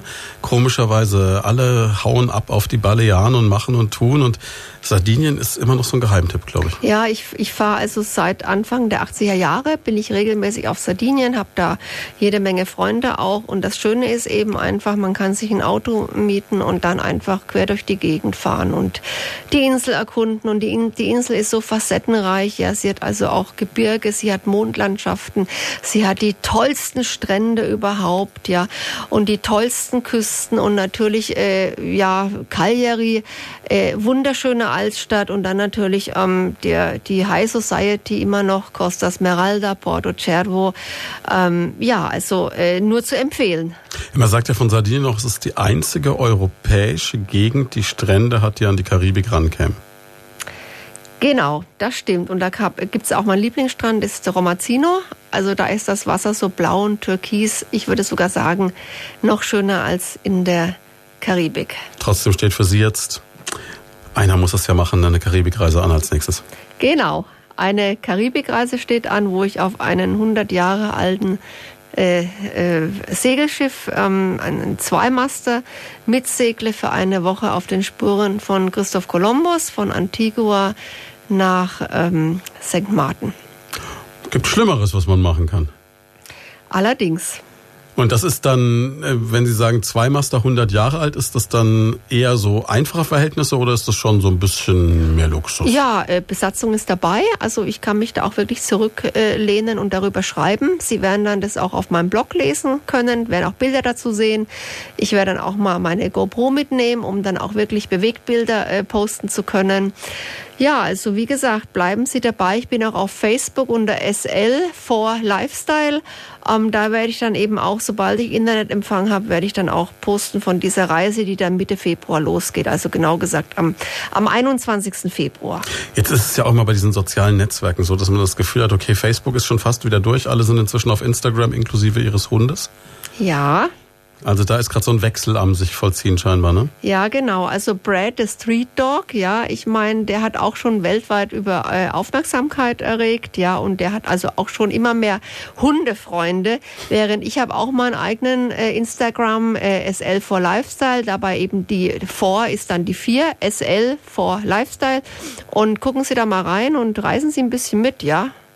Und äh, heute steht jetzt auch noch was an. Ne? Es ist nicht so, dass sie jetzt dann äh, in die Freizeit verschwinden, sondern jetzt geht's äh, zwar nicht ins Wasser, aber zumindest theoretisch nochmal ins Wasser. Ja, ich habe meine Rettungsschwimmerprüfung bestanden und heute muss ich die Theorie noch machen. Also praktischen Prüfungen sind durch, weil zum einen, ich habe erwähnt, ich bin Wassersportlerin, ich surf gern, ich tauche und ich segle eben, bin auch gern auf Schiffen unterwegs und da habe ich mir gedacht, ähm, das Beste ist doch mal so eine Rettungsschwimmerausbildung zu machen, nachdem ich äh, in diesem Jahr eben auch viel äh, in den Freibädern schwimmen war ja, mal was Sinnvolles anschließen und so. Und da habe ich jetzt gedacht, ja, zwei Monate lang war die Ausbildung jetzt, die praktischen Übungen, wie gesagt, hinter mir. Und heute noch muss ich noch die Theorie bestehen. Die dauert fünf Stunden, haben Sie gesagt? Die ja, wir werden noch mal, äh, es wird ein Buch noch mal durchgenommen, also einzelne Übungen und am Ende sind dann die, ähm, ja, die, die Fragen und Antworten, die man dann auch bestehen muss. Und dann ist es aber wirklich so auf Augenhöhe mit äh, David Hasselhoff, so Baywatch, Pamela ja, das, Anderson. Das, das wäre schön, aber ob ich mir das dann so zutraue, wenn ich da wirklich solche ähm, zwei Zentner Menschen retten, also weiß ich nicht, ob ich das könnte. Na gut, Fett schwimmt oben, insofern geht das, die, die kommen automatisch hoch. Man Aber die Be Befreiungsgriffe und ähm, Abtransportieren und Schleppen habe ich gelernt. Also damit, denke ich mal, könnte ich auch jemanden retten. Und äh, das zweite große Hobby, zu dem wir heute nicht mehr kommen, was wir aber dann, wenn wir wieder mal eine Sendung zusammen machen, unbedingt noch ansprechen müssen, ist dann Karate auch noch. Ja, Karate mache ich auch seit sieben Jahren. Ähm, wie gesagt, und äh, macht Spaß. Ich bin es zwar nicht, nicht äh, unbedingt, dass ich sagen kann, dass ich da eben auch... Äh, dass es total äh, alles reibungslos geht. Wie gesagt, ich brauchte immer ein bisschen länger, aber ich finde es gut, wenn man da zumindest weiß, wie, wie man sich in gewissen Situationen verteidigen kann. Ja, ähm, und das ist wie gesagt der Sport, an dem man am Herz hängt. Ja, neben Schwimmen. Und Karate, das sind eigentlich die beiden Sachen, wo ich meine Freizeit mit verbringe und gerne verbringe. Wenn sie nicht gerade um die Welt reisen muss. Ne? Sabine Ludwiger, unser Gast heute. Vielen, vielen Dank, dass Sie da waren.